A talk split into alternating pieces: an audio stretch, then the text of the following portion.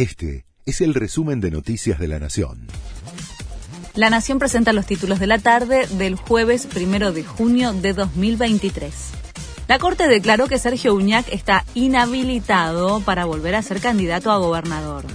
El máximo tribunal, que había suspendido preventivamente las elecciones en San Juan, dijo que el gobernador no puede aspirar a otro mandato. El fallo, de alto impacto político y con duras advertencias sobre las reelecciones, está firmado por Rosati, Maqueda y Rosenkrantz. Ricardo Lorenzetti no votó. El gobierno lanzó el programa Precios Justos Barriales. La nueva canasta tiene cerca de 100 artículos de consumo masivo y se podrá conseguir en autoservicios y comercios de cercanía. Rige hasta el 15 de julio y después los precios se van a ajustar un 3,8% mensual. Victoria Tolosa Paz, candidata. La ministra de Desarrollo Social confirmó que se postula para gobernadora de la provincia de Buenos Aires y acompaña la fórmula de Daniel Scioli, que irá por la Casa Rosada.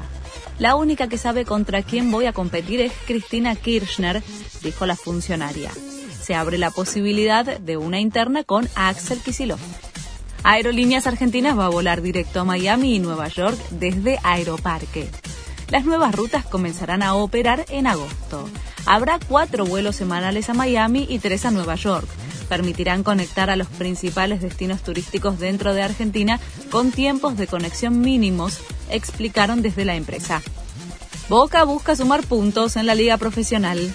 Esta noche, desde las nueve y media, enfrenta a Arsenal en Sarandí por una nueva fecha del torneo local.